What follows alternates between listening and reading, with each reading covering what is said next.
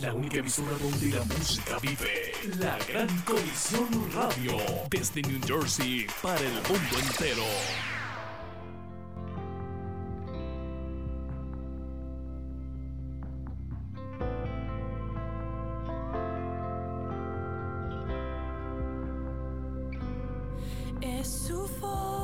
Dios te bendiga. Nuevamente tu hermano Alexander con otro mensaje de exhortación y edificación a tu vida.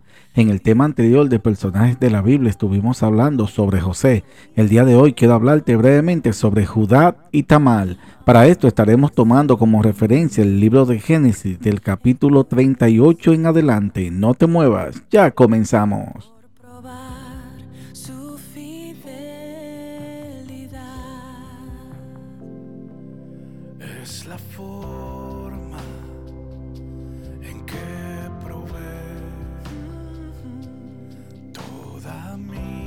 Génesis capítulo 38 del verso 16 en adelante dice, y se apartó del camino hacia ella y le dijo, déjame ahora llegarme a ti, pues no sabía que era su nuera. Y ella dijo, ¿qué me darás por llegarte a mí? Él respondió, yo te enviaré del ganado un cabrito de las cabras. Y ella dijo, dame una prenda hasta que lo envíe. Entonces Judá dijo, ¿qué prenda te, te daré? Ella respondió, tu sello, tu cordón y tu báculo que tienes en tu mano. Y él se los dio y se llegó a ella y ella concibió de él.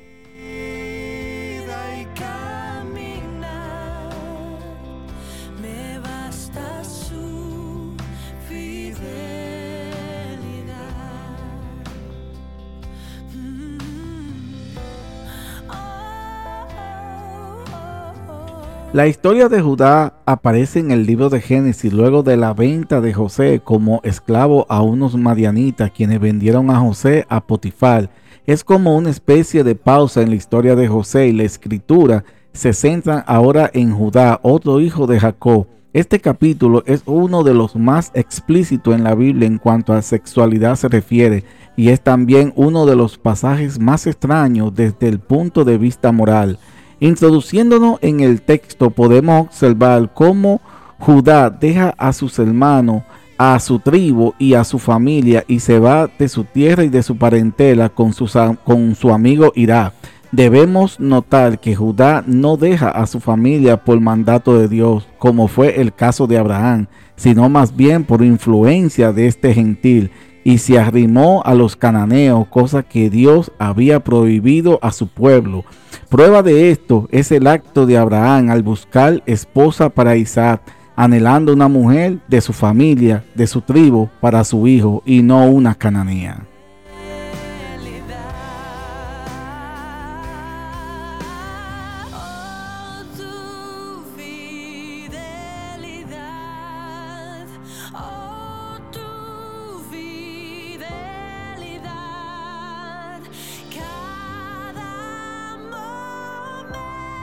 Posteriormente podemos ver este mandato con mayor luz en los textos escritos por Moisés. Sin embargo, Judá sabía que esto no le convenía. Entonces Judá tomó por mujer a una hija de Sua y, y concibió tres hijos, Er, Onán y Sela.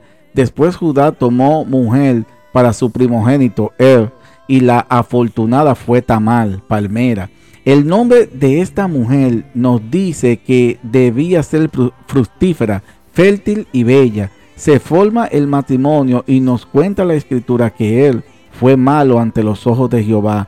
Tal fue su maldad, aunque no es caracterizada que Dios le quitó la vida con esto.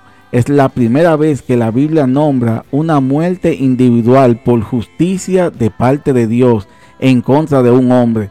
Anteriormente podemos ver el diluvio, Sodoma y Gomorra, que fueron castigo colectivo, pero esta vez es un juicio individual con muerte.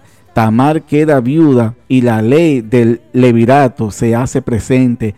¿En, que, ¿En qué consistía esta ley?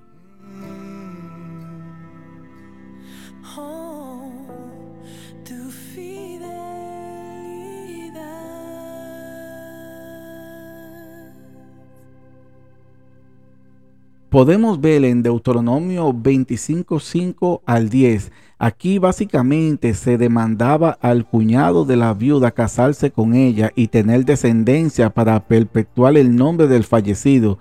Si bien no era una práctica obligatoria para el hombre, era una total vergüenza y falta de hombría no hacerse cargo de la mujer del hermano.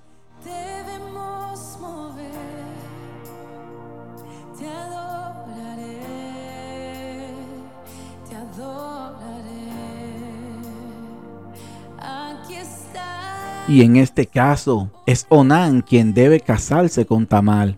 Este, sabiendo que los hijos que tendría con Tamal llevarían el nombre de su hermano y no el suyo, se llegaba a Tamal, es decir, tenían intimidad, pero solo para satisfacer su apetito sexual, convirtiendo a Tamal en un simple objeto. Era sexo sin alma, una búsqueda de autosatisfacción y no un anhelo de disfrute pleno de la sexualidad desde la cosmovisión bíblica, ya que la primera función de la intimidad conyugal es el goce mutuo del esposo y la esposa, y procrear está subyugado a esta función, pero es parte de la sexualidad que Dios nos ha regalado. Sin embargo, Onam vertía su semen en tierra, y esto desagradó al Señor y le quitó la vida.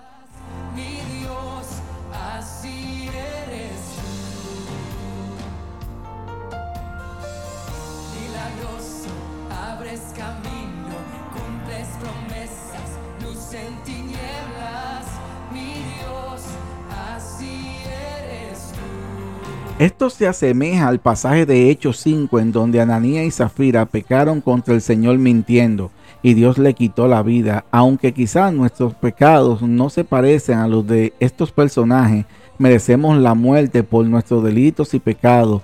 Una muerte instantánea, una muerte justiciera, pero esa muerte era ira que iba en nuestra contra, la llevó y recibió nuestro Señor. No dividamos los pecados, no lo clasifiquemos en rango, no nos creamos mejores que Él y Onán. Somos receptores de la gracia de Dios.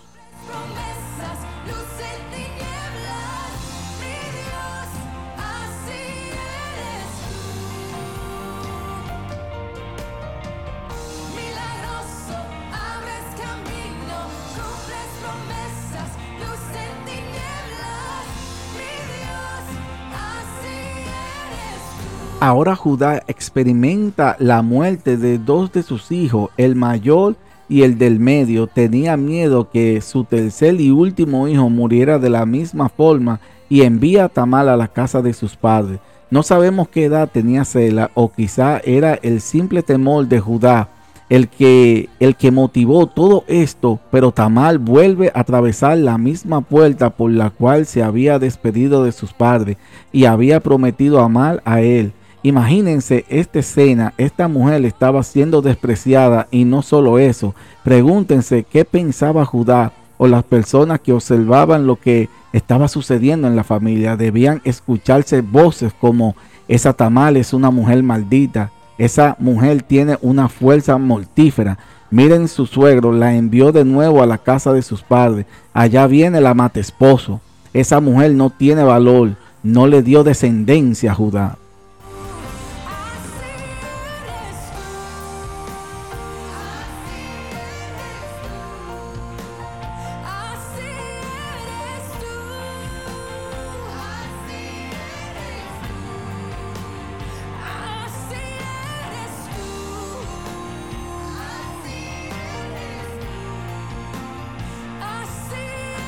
Ahora bien, pensemos en esta época, en estos estados no habían leyes que protegieran a los ciudadanos o instituciones que ayudaran a las personas. Eran las tribus, las familias quienes se encargaban de proveer de la seguridad e incluso de administrar justicia. Todos esos privilegios los pierde Tamal por la injusticia de Judá, por su cobardía, por el mal rol patriarcal que no tiene ninguna relación con el machismo que debía ejercer.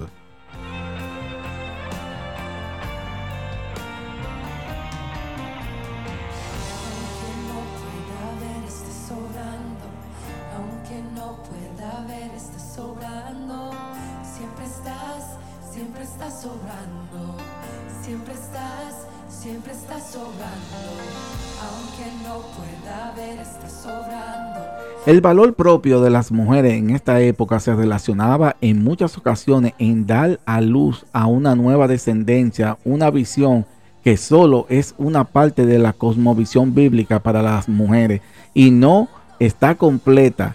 Las mujeres tienen un valor intrínseco y las escrituras nos muestran el valor único que ellas poseen. Pero Tamal, quien era fértil, fructífera y hermosa, estaba marchita, relegada, sola social y familiarmente. Judá engañó a Tamal. Era él quien debía cuidar de ella, ya que Tamal no era una verdadera viuda en el sentido que lo ilustra el Antiguo Testamento. Levítico 22:13 porque aún estaba Cela. Sin embargo, la simiente del pecado de Jacob, que era un engañador, también lo tenía Judá, también lo tenemos tú y yo, pero Cristo, quien es la simiente de Dios, ha germinado en nuestra vida por medio del Evangelio y ya no somos esclavos del pecado, sino hijos de Dios.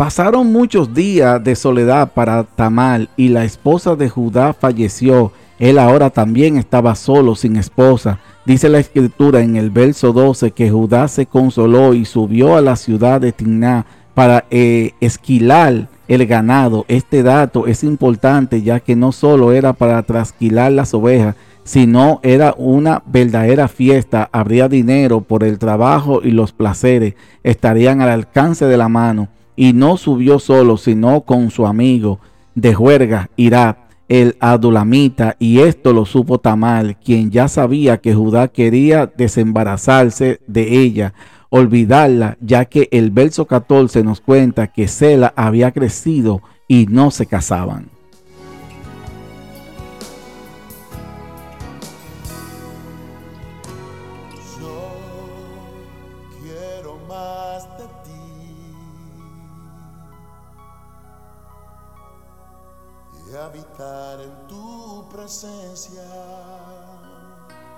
Ella astutamente sabe que su suegro irá a la fiesta y deja su vestido de viuda y se viste de tal forma que Judá la tuviera por ramera, ya que ésta cubría su rostro.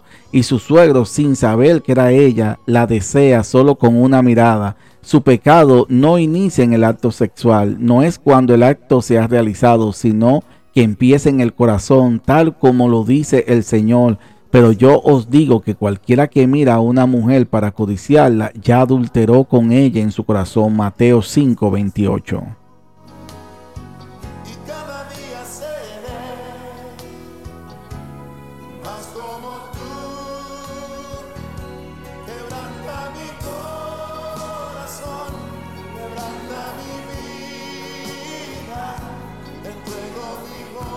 Es en nuestra mente en donde inicia el pecado, en el deseo de autosatisfacción, en nuestra concupiscencia, ese deseo animal. En cambio, el amor es autodonación de nosotros mismos y en el caso del hombre y la mujer se sella con un pacto de amor eterno.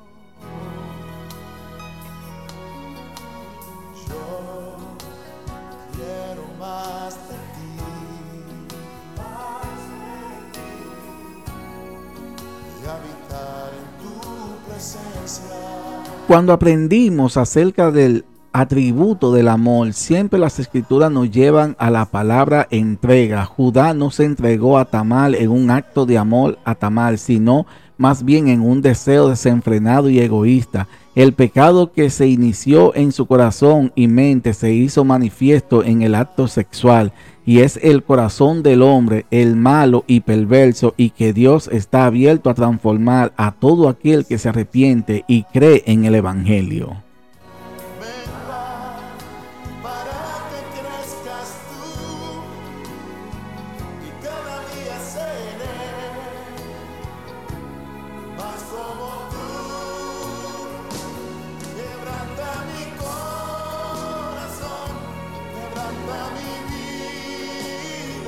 Ahora Tamal, al saber que ya tiene la atención de Judá, le pide un pago por su servicio como prostituta y él le promete un cabrito que, que éste promete enviarlo, ya que no podía exponerse públicamente. Él era un caballero, un hombre respetado, un patriarca, pero ella muy astutamente le pide su carnet de identificación de la época con, con su root y su firma, en este caso su sello, su cordón y su báculo, objeto que era muy personalizado por la gente de esta época.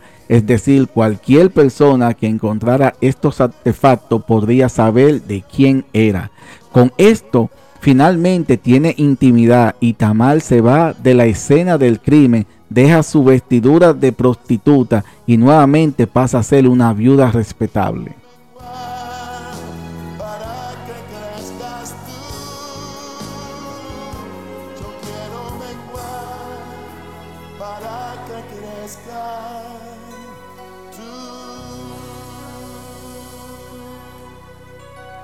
Judá probablemente se levantó con una resaca sin saber las consecuencias de sus actos y se devuelve satisfecho en sí mismo a su tienda y envía a ir a su amigo de fiesta a pagarle a la supuesta prostituta, ya que él no se iba a exponer a ser objeto de murmuraciones, ya que tenía que preservar su buen nombre porque era el hijo de Jacob nieto de Isaac, bisnieto de Abraham, es decir, una familia consagrada a Dios. Una pregunta que te hago en este momento, ¿cuántas veces nosotros hemos hecho este tipo de cosas?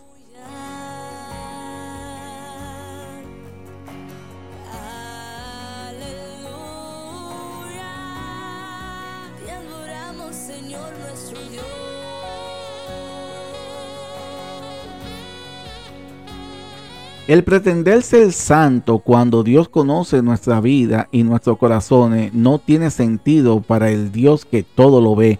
Ahora vuelvo nuevamente a ti que me escucha y te pregunto, ¿pretendes vivir una vida similar a la de Judá? ¿Una vida de, hipocresía? Recuerda que Dios vio a Sara reírse cuando nadie la vio y vio a Caín matar a su hermano, que vio y vio a Can esconder el oro. ¿A dónde huiríamos de este Dios que todo lo ve?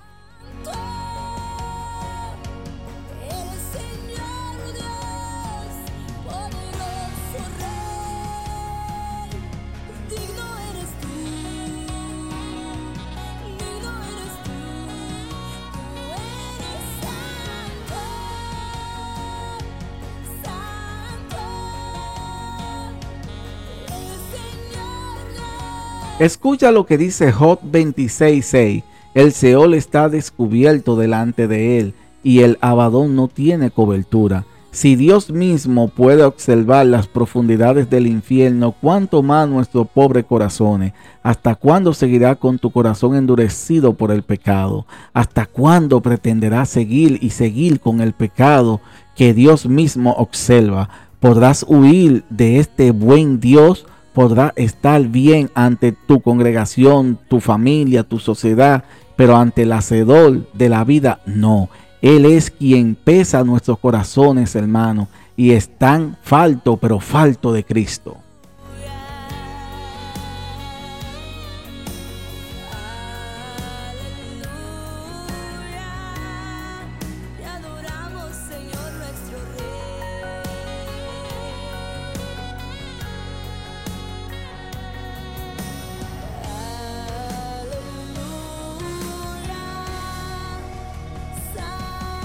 En el verso 23 podemos ver que Judá solo está preocupado de su reputación y deja, y deja el cabrito con aquellos hombres para que de alguna forma su nombre no sea mancillado por el relato de una prostituta cualquiera y en algún momento el pago llegue a las manos de esta mujer.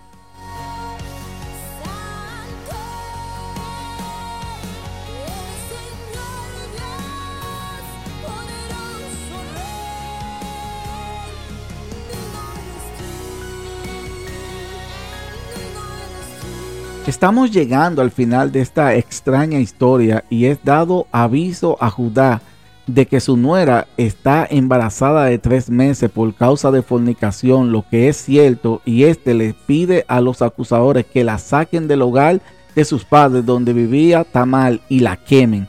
Miren la actitud hipócrita de Judá, el rechazo a Tamal como parte de su familia y la envió a casa de sus padres y ahora va a buscarla para matarla porque deshonra el buen nombre de todos los hijos de Abraham. Imagínense esta escena, hermanos. Tamal, la mujer despreciada, la maldita, ahora es buscada para ser muerta. Si bien el patriarca de la familia debía administrar justicia, es decir, tenía el rol de juez, además de gobernante y sacerdote, Tamal ya no estaba en su jurisdicción. Era un tribunal escandaloso el que se estaba presenciando, algo parecido a lo que sucedió con David, Uría, Eteo, Bexabé y el profeta Natán. La, la, hipocresía estaba en un punto álgido. Sin duda, Tamal debía morir porque era pecadora, pero Judá, su pecado y responsabilidad hacían de todo esto un agravio mayor.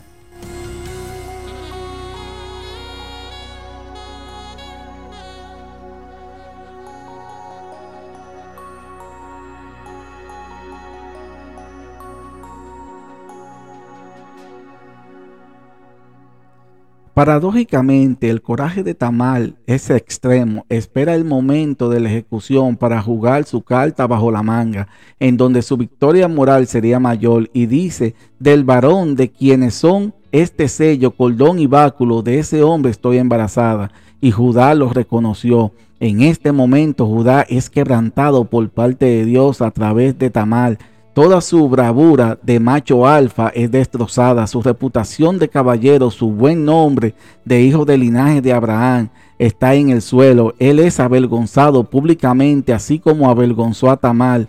Dios hizo justicia con él y declara, ella, Tamal, es más justa que yo. Es ella, hermano, quien resulta ser justificada a pesar de su conducta pecaminosa. Es difícil para nosotros como es que ella es una mujer justa por los asuntos morales implicados en esta historia, sobre todo por el asunto incestuoso.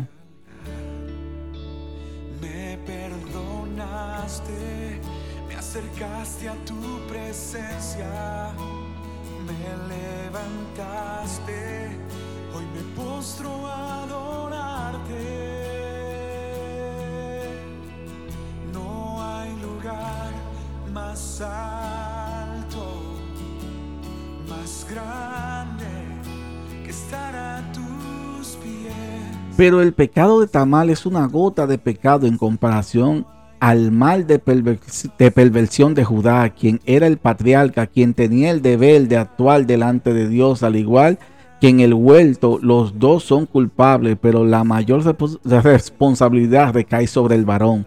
Tamal fue enjuiciada por Judá y no tenía ningún tribunal a donde acudir para acusar la injusticia de Judá por no darle a Sela como esposo. Así que providencialmente ella misma atrapó a Judá y fue justificada.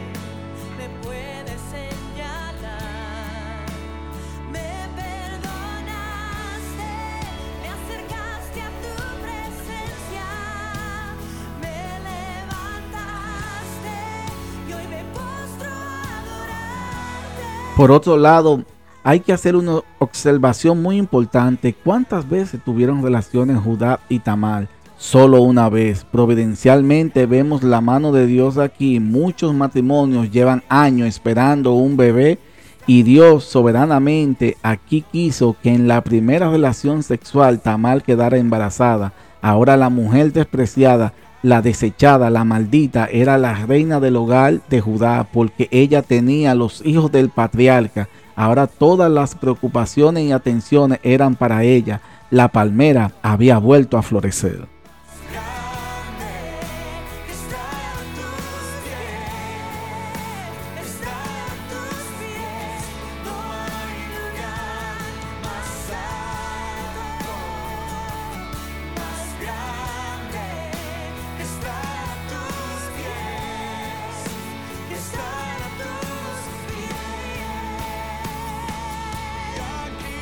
La escritura no nos muestra si ella se casó con Sela, solo sabemos que Judá cuidó de ella y de los hijos que tuvieron juntos y, y las escrituras nos muestran el arrepentimiento de Judá, ya que él nunca más se acostó con ella, como nos cuenta en el verso 26. Ahora bien, ¿cómo definimos el arrepentimiento? ¿Cuántas veces hemos hablado de este principio? Hoy mismo ¿Has hecho una oración de arrepentimiento? ¿Una oración es la base del arrepentimiento o es más bien un acto acompañado de oración?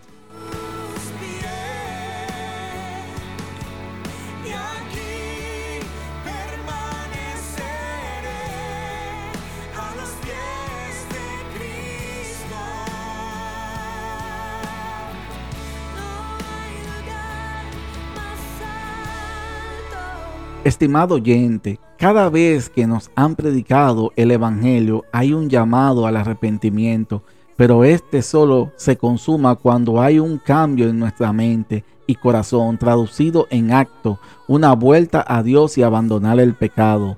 Judá, un hombre inconsistente, deplorable, se encontró con el Dios de su antepasado y fue quebrantado y vio en su simiente la promesa dada a Abraham.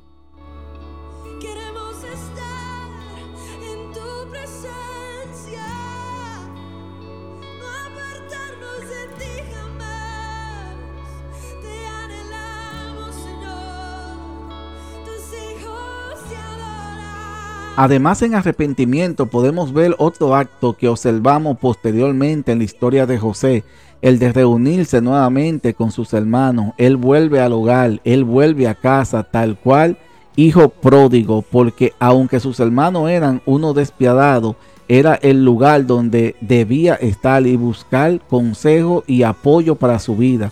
Esta iglesia no es más que los hermanos de José. Aquí hay Rubénes, Isacares, Zabulones y Judases. Jamás, hermano, piense que hay otro lugar en donde tratar tus pecados. Es el seno de la congregación en donde hay consuelo y disciplina, amor y verdad, misericordia y gracia. Recuerda que toda esa tribu fueron nombradas en los 144 mil sellados que estudiamos en el Apocalipsis y representan al pueblo de Dios a lo largo de la historia, un pueblo que fue perdonado, redimido y santificado.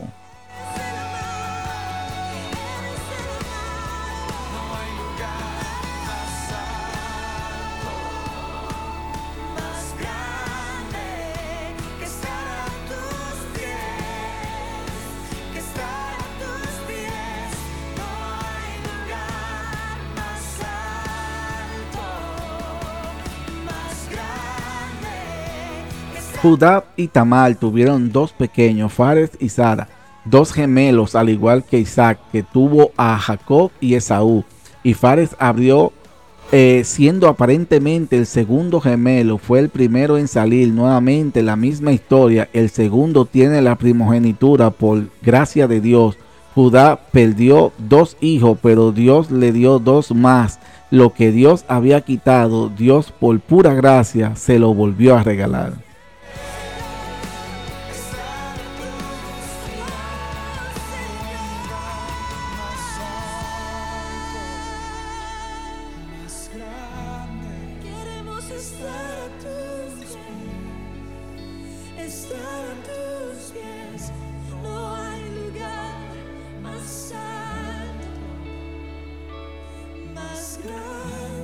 ¿Qué tiene que ver esta historia con la gran historia del Evangelio? ¿Cómo podemos ver el Evangelio aquí? Resulta que el libro de Mateo nos enumera la genealogía de nuestro Señor y Fares resulta ser el tatarabuelo de David, parte del árbol genealógico de nuestro Señor Jesucristo. Esta historia escandalosa es parte del gran panorama divino.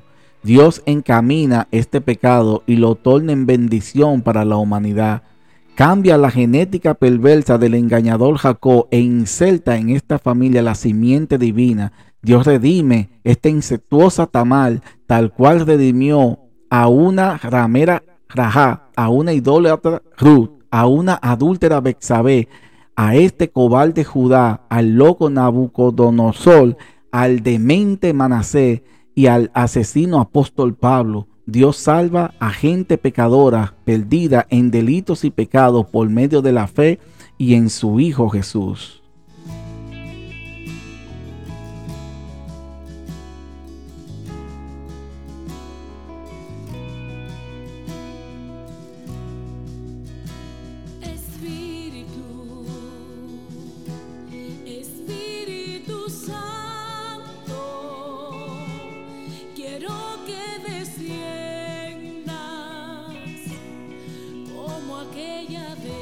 Vez. Quizá Tamal no sabía que el Salvador que vendría moriría en su lugar, pero pro- probablemente sabía que había una promesa en Judá y por la fe se arrojó, por la fe en que Dios proveería un cordero pas- pascual en lugar suyo y que ella sería parte de esta historia. Ella fue salva por medio de la fe, por la gracia de Dios. También esta historia está escrita en medio de la historia de José para contrastar el carácter de estos dos hijos de Israel. Ahora vamos a ver cuatro características sobre José y Judá. José afecta a una potencia mundial y bendice a muchas naciones. En el caso de Judá, es afectado por pueblos gentiles y avergüenza a toda su familia.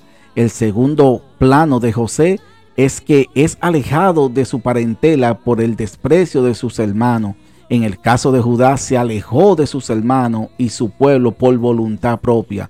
En tercer caso, en el caso de José, es buscado por la mujer de Potifar y prevalece ante la tentación sexual. En el caso de Judá, busca una ramera en Tiná, sucumbe ante la tentación sexual. Y por último caso, en el caso de José, es enjuiciado injustamente y va a la cárcel. En el caso de Judá, juzga injustamente a Tamal, deseando quemarla.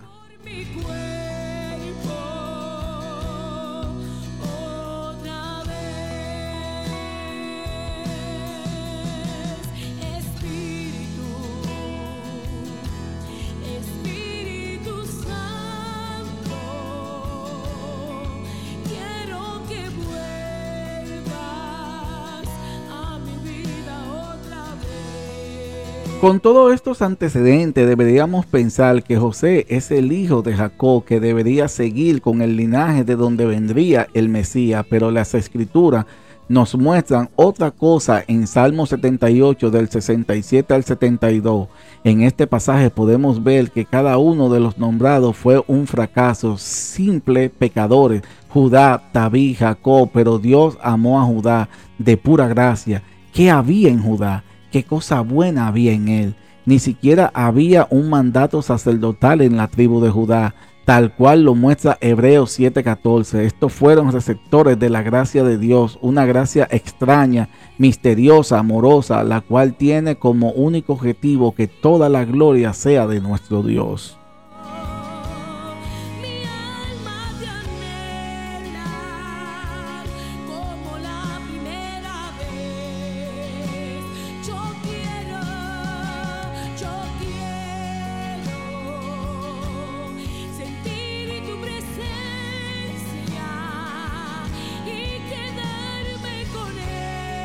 Ahora, no solo esta historia está aquí para contrastar la vida de José y Judá, sino también para contrastar la vida de Judas con la de nuestro Señor y Dios. Ahora veamos cuatro, cuatro características más. Esta vez nuevamente será con Judá y nuestro Señor Jesús.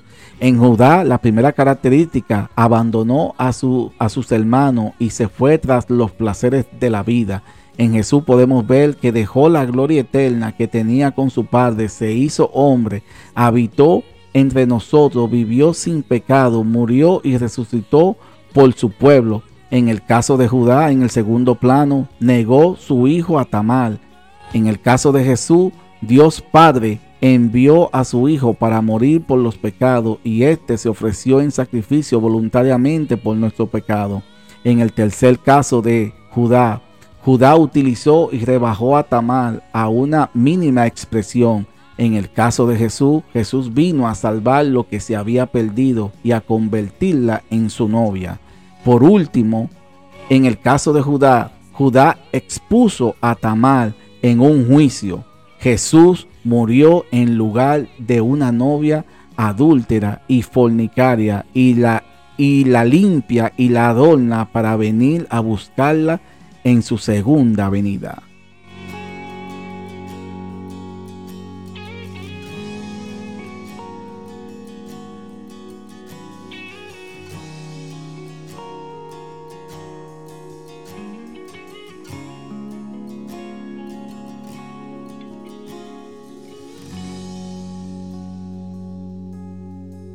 ¿Sabes qué significa el nombre de Judá?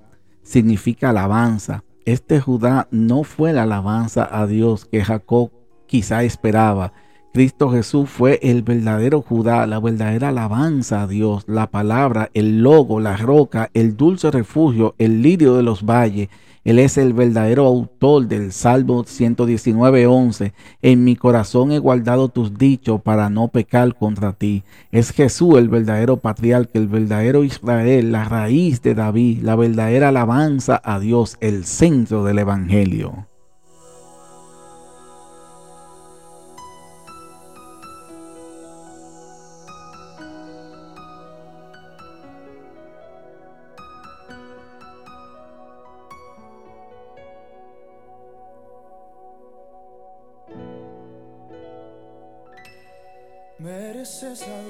En el verdadero Judá encontramos consuelo como aprendimos en Apocalipsis, Apocalipsis 5:5, y uno de los ancianos me dijo, no llores, he aquí que el león de la tribu de Judá, la raíz de David, ha vencido para abrir el libro y desatar los siete sellos. Por más que el mundo quiera borrar el cristianismo, por más que se sientan felices en su amada Babilonia, por más que piense que no necesitan a este Dios, él ya ha triunfado y esperamos en Él. Por último, quisiera hacerte estas preguntas. ¿Te sientes siente identificado con Judá? ¿Eres un inconsistente pecador? Ven porque su gracia es abundante. Hay un lugar más para ti, para Rubén, para un Isaacar, para un Zabulón, para un Judá, para quienes expusimos a nuestros hermanos mayor a la cruz del Calvario. Hasta aquí esta enseñanza del día de hoy. Estuvimos hablando brevemente sobre Judá y Tamal. Te invitamos a que nos siga y activar la campanita para que seas alertado cada vez que se publique una nueva reflexión en nuestro canal. Esperamos que esta enseñanza haya sido de edificación a tu vida. No olvides compartirlo para que otros sean bendecidos y edificados al igual que tú. Dios te bendiga.